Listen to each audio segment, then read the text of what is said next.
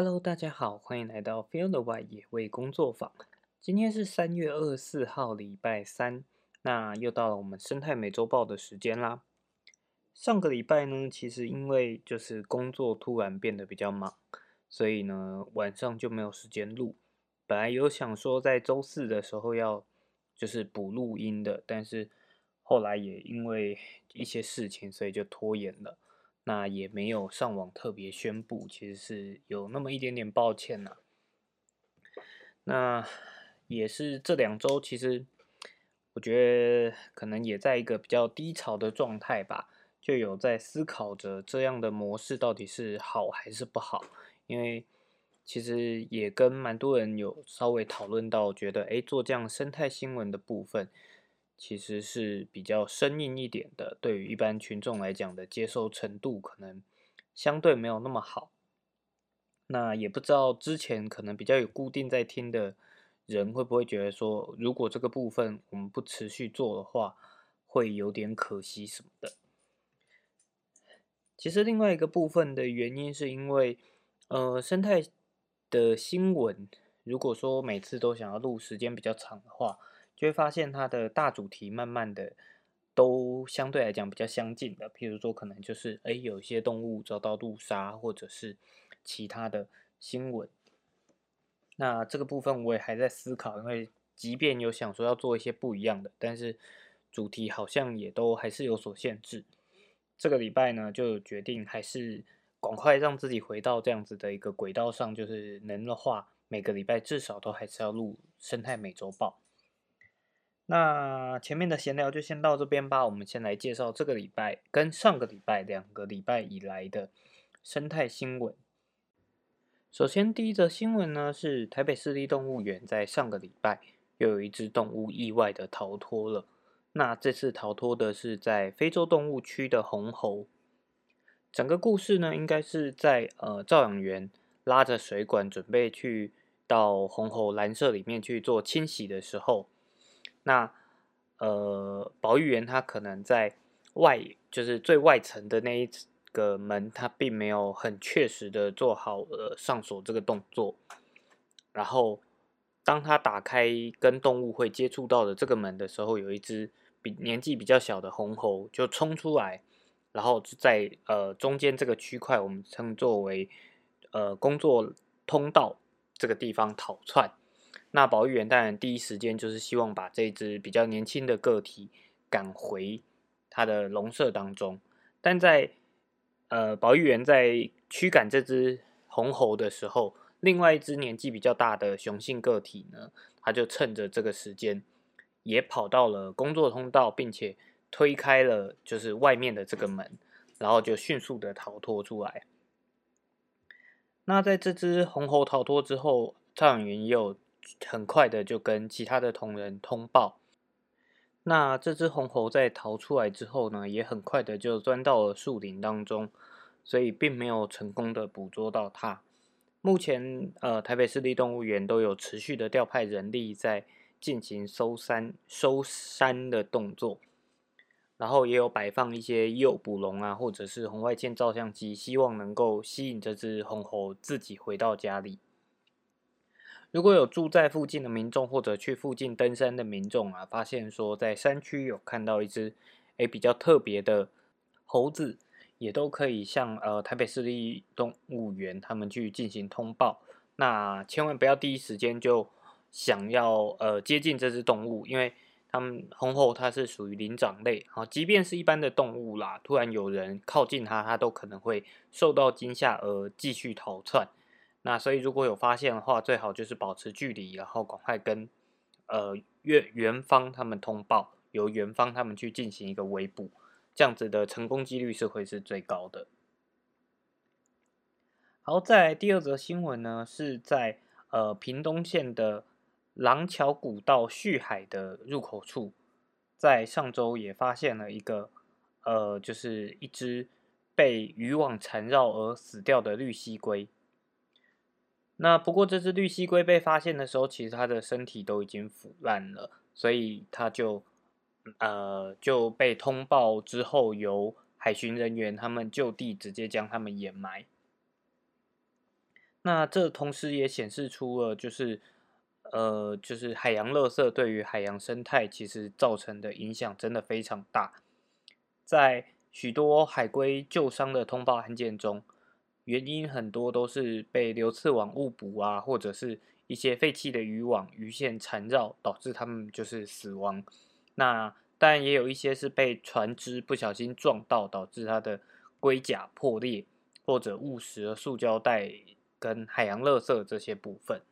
那这些状况呢，除了呃有一些人他们可能会透过净滩的方式去捡拾一些海洋垃圾，减少在海洋当中的塑胶物。另外一部分一般人比较能做到的，可能就是从生活当中去尽量做到减速，减少垃圾量。虽然你所使用的垃圾未必会真的呃流到海洋当中，但是只要能够做减量，不管是对于海洋生态还是对于陆域生态来讲，都会是一个比较好的状况。好，第三个新闻呢是呃在前面几周有聊过的。绿鬣蜥是外来种的部分嘛？那最近在台中也发现了另外一种外来入侵种。那这种入侵种跟以往我们认识的呃另外一个入侵种非常的像，就是俗称乐色鱼的琵琶鼠。那乐色鱼这种鱼呢，其实它的生命力非常的强，所以在许多的脏水沟啊或者大排里面，都常常可以看到它们存在。不过最近发现的这个新的呃外来入侵种呢，它相对来讲比较小只，然后在外形上也有那么一点点的不一样，所以也有呃另外一个称号叫做胡子异形。那这个比较小只的这种鱼，通常呢都是在呃水族产业里面会进行贩售，那售价大约是一只八十块左右。因为它会越养越大，所以呢，就也比较容易被弃养。那但是它的繁殖能力又很强，所以在野外环境也是非常有可能，呃，就是生存下来的。那移除的团队在光在台中的三个地点，总共设置了七个虾笼。那因为就是那个附近的水量比较大，所以一天就可能可以捕捉将近。呃，上百只以上，所以也担心说这个东西会不会，呃，如果在野外它扩散出去的话，也可能造成另外一种生态浩劫，因为它的主食可能都是台湾原生种的虾卵啊或者鱼卵。那这个部分其实呃也有水族业者出面表示说，其实像这样子，可能它本来是水族水族观赏的鱼类。那民众如果养养的比较大了一点，然后如果不愿意养的话，他也建议说可以呃卖回水给水族馆，或者是送给朋友养。那他也提到说，哎，他认为说卖回给水族馆，在由水族馆卖给呃有需要的消费者，可能是最好的方式。不过这个状况呢，就是会产生说。其实它只要长得比较大，也不会是一般消费者愿意购买的一个选项，所以我觉得卖回给水族馆，它可能还是有一定的难度存在的。那问题就会回到说，像这样子的呃饲养动物，到底应该要怎么样去做，才有办法去保障说不会再有额外的外来种入侵进来？那这个主题我也。呃，有想到说，其实蛮想要跟更多的人讨论看看，说为什么会有想要养特殊宠物的原因，但这不一定有所谓的对或错。可是因为很常会因为啊，我们想要养特殊宠物，那养特殊宠物如果在功课没有做足，或者是你的呃责任没有办法承担这么大的的情况下，就会导致。做出了错误的选择，譬如说弃养，或者是呃，所以就是其他的状况产生。那不管是对于这个动物，或者是对于生态环境，其实都会造成很多的困扰。那如何从源头的部分，源头的部分其实就是包含像宠物的，不管鱼类或者是宠物进口，就应该要做好管控。可是为什么现在这么难做管控？我觉得一部分也是因为消费消费者有没有真的很在意这件事情。那我觉得这个是未来有机会的话，很想要去做讨论的啦。但是怎么样形式去做，可能还需要花一点时间去思考。好，再下一则新闻呢，也是在上周发生的。那它是在呃新北市的乌来区，有民众呢就也在呃夜间的时候遇到了穿山甲。那穿山甲在这几年其实是。相对来讲，曝光度比较高的野生动物，原生的野生动物，那曝光度虽然比较高，可是也变成大家对于它的认识可能相对来讲比较不足。因为当初它会红是也是因为有一点像是迷因的关系嘛，就是有一位重机骑士，他呃在路上，他在骑夜间骑重机的路上的时候，他看到穿山甲，然后。感觉到很新奇，录了一段影片。那那段影片当中，其实比较录的是一个他欣喜若狂的情绪，跟他跟他的同伴在呃闲聊的这个话。那莫名的就变成了一个网络的迷音。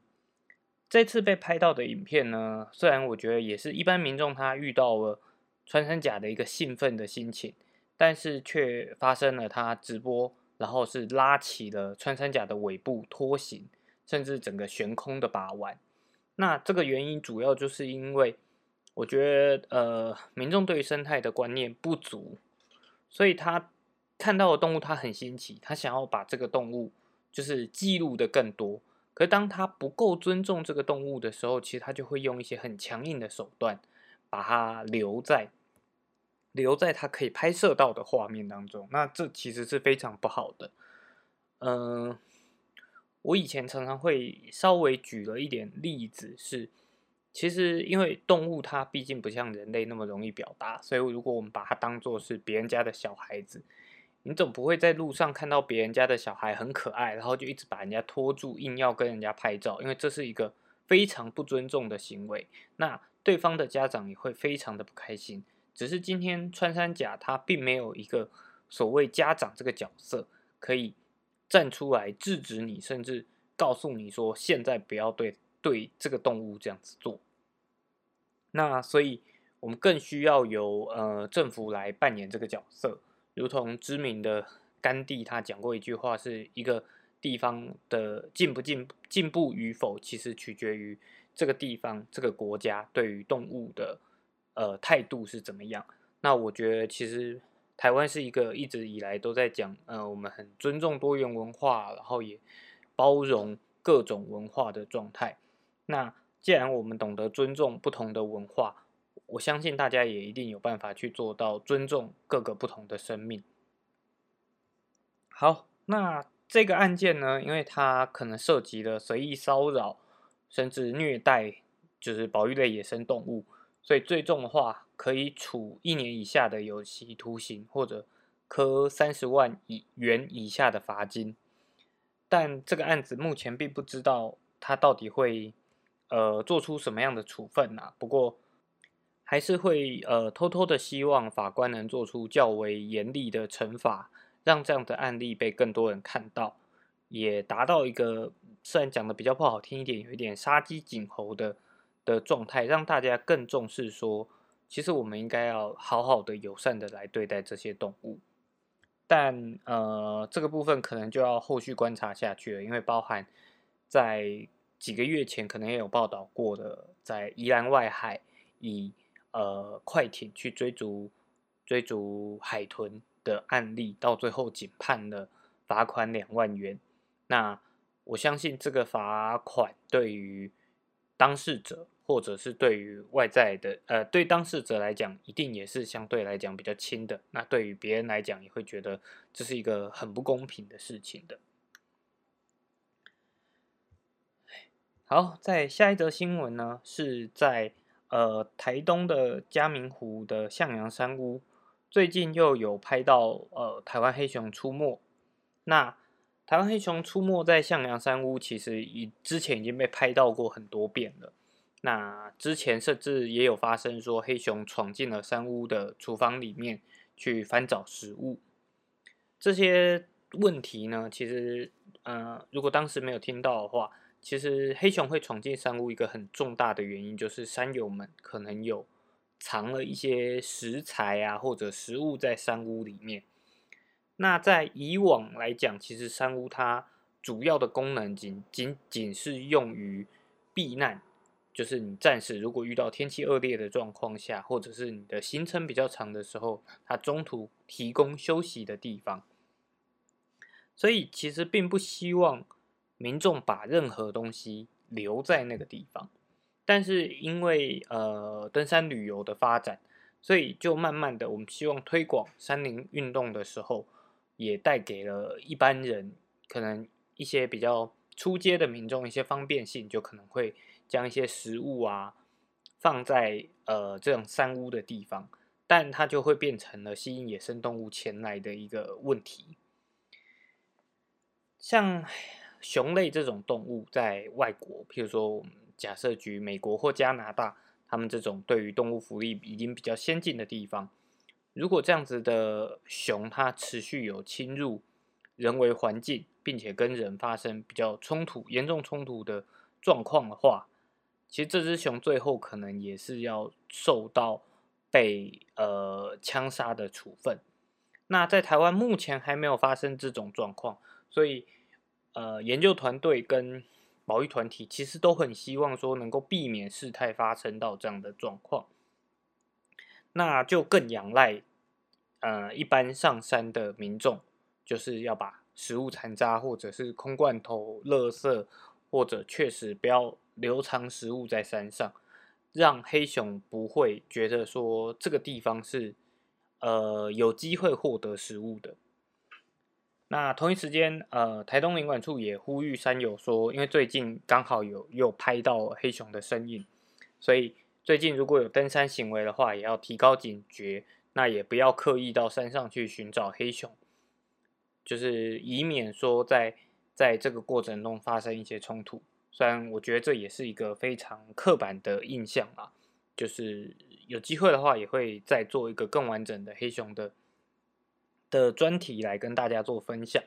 就是实际上黑熊并不会主动的攻击人类，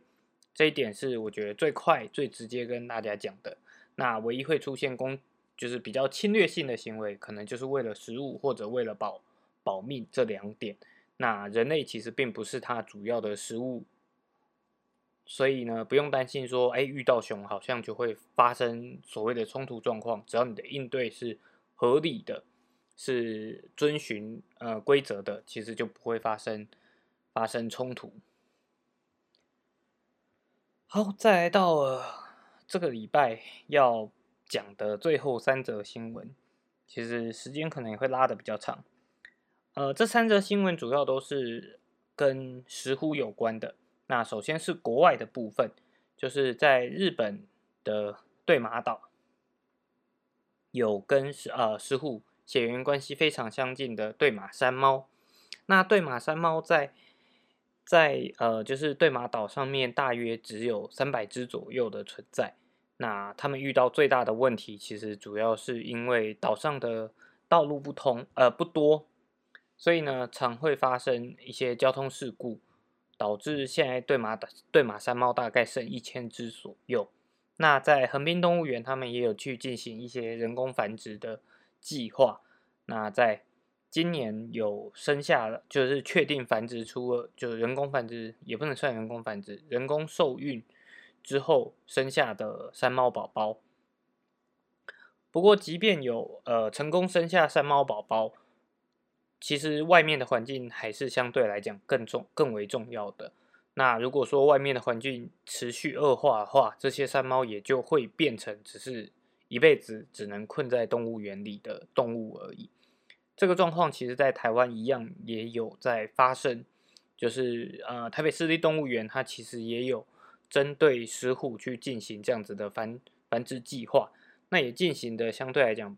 呃，我觉得成果算是还不错，就是都能够成功的繁衍石虎出来。那其实一部分是因为石虎它并不是一个在繁衍上有太大困难的物种，它并不像说呃猫熊它可能在繁衍上有比较多的困难存在。譬如说，常常大家可能知道，就是猫熊比较懒啊，所以它在性事方面，它也是比较不愿意去呃发生性关系的，因为他们可能会需要环境到达某一个呃程度，或者是某一个契机，他们才会愿意去进行繁殖。那石虎并没有这个限制，所以要进行人工繁殖，问题并不是太大。但问题在于说，繁殖完之后，到底有没有这样的环境让他们回到野外去？好，那讲到了，刚刚讲到了对马山猫，它们最大的一个问题，其实可能是来自呃交通问题。在台湾地狭人稠，所以交通问题一样，对于台湾原生的野生动物都造成了许多困扰，石虎也是其中之一。所以呢，苗栗县政府，因为苗栗是目前石虎分布最广泛的地方，那苗栗县政府在呃一个老庄溪跟卓兰溪汇流的地方，去设置了呃两个可以让动物通过的圆形管通道。那不过这个圆形管通道，其实在他们就是宣扬这个政绩的时候。也引发了非常多的讨论，因为他们所使用的圆形管，呃，是比较有点类似黑色的大型塑胶管，然后它的在通过这个河岸，其实这个河大约长度是三十公尺的河道，因为这个河道它在早期的施工都已经做成了，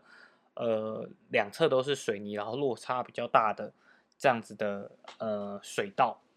所以。一旦动物动物它不太可能说下去这个水道，然后再爬上这个水道，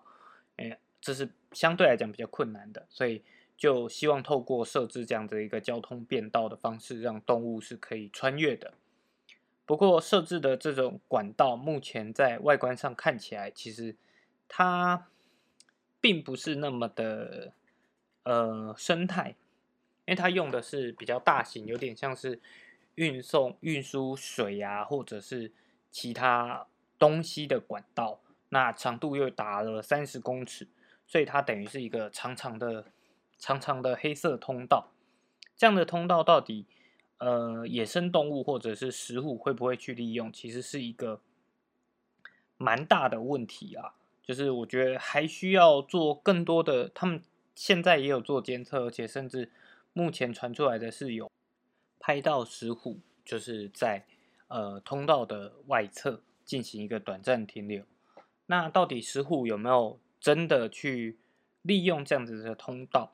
就需要做更多的监测。不过它确实也引发了很多讨论，比如说这样子的通道到底符不符合呃像猫科动物这样子的习性？那呃也有旁敲侧击到一部分会选用这样子的。的呃通道的方式也是避免说像犬只啊这种比较大型的动物掠食动物，可能也会利用这样的通道去去穿越两侧，造成呃生态上的一些破坏破坏。但我觉得这个部分真的需要更多的讨论啊，因为如果说为了要阻挡阻挡呃犬只，结果反而连食虎都不利用这样的通道，那其实花这个钱就会变得有点。浪费，那只是在两者的取舍中，我觉得现阶段我们能做的是，他们已经做好了这样的设计，那就持续观察这样的设计到底是有效还是没有效的。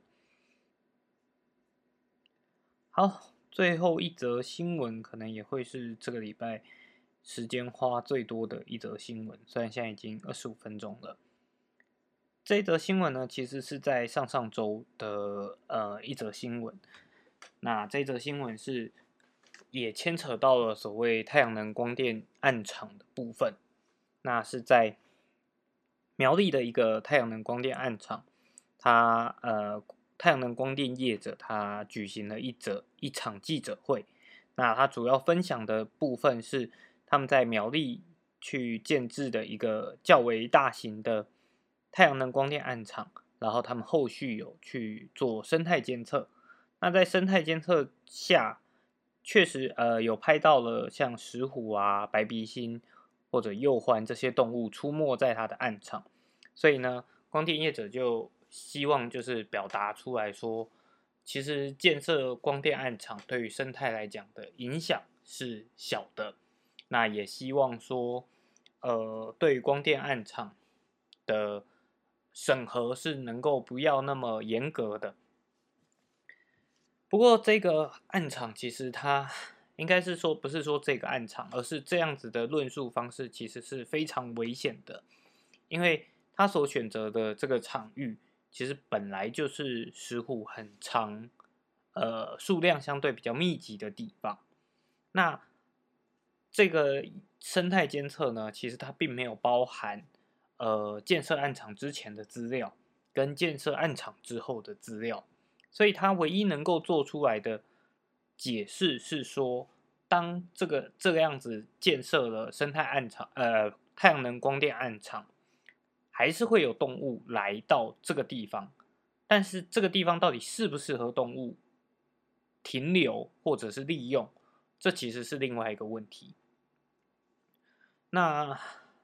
这个呃记者会呢，其实另外一个点，呃，让我比较感觉到担忧的是，他们的董事长也有发表了一个言论，说，呃，他认为说，我们应该要换一个想法，把建设太阳能光电暗场想象成是帮动物去进行一个所谓的都根。那这样的想法其实是非常的以人为出发点来想象这件事情，因为在建设成为暗场之前，它也许是一片杂木林，那也许里面的呃就是草的状况也长得歪七扭八的，以人的立场会觉得这样的环境好像很不适合生存，但是以动物的角度来讲，其实这样的环境也许是最好的。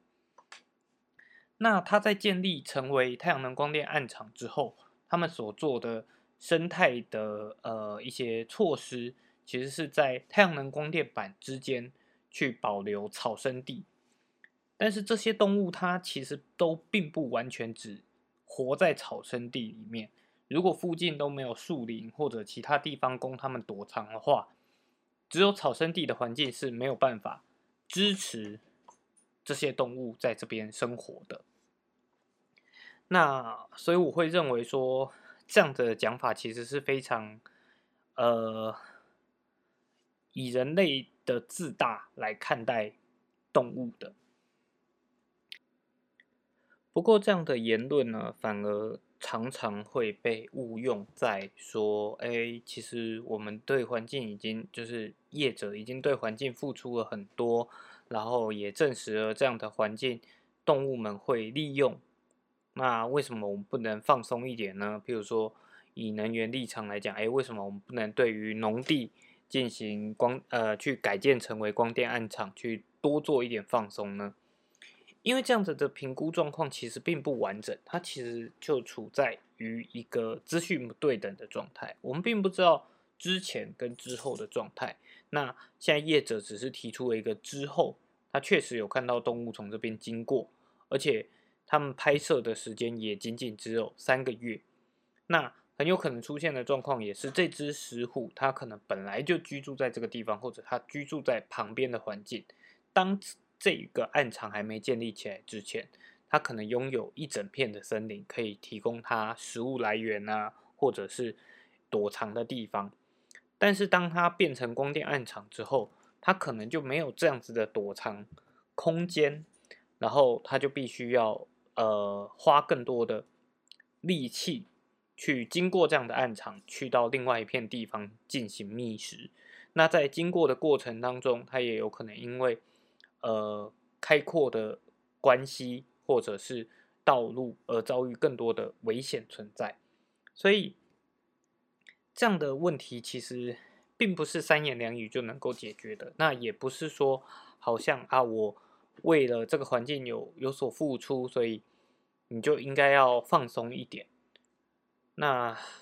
我觉得，我们如果谈回能源的问题，最简单的解方就是以我们人类现在已经利用的环境来去做改善。譬如说，一直在推行的屋顶型光电板。那它也许会需要耗费更多的金钱成本，可是金钱成本跟生态成本在呃取舍上面，因为生态成本它并不是一个很直接能够量化的成本，但我真心认为说，我们应该要把它看得更重要一点，而不能都仅用呃金钱成本来看待我们所要做的事情。好啦，我觉得这个礼拜准备的也有点差，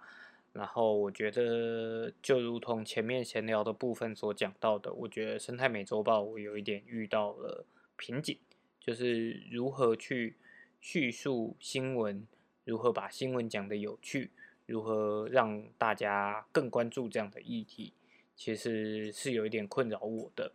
那当然也有想说，哎，是不是换一个形态什么的？不过。就是要持续努力啦，嗯，想做的事情真的还蛮多种的，所以也希望大家可以持续的多多支持，然后我们就下礼拜见喽，拜拜。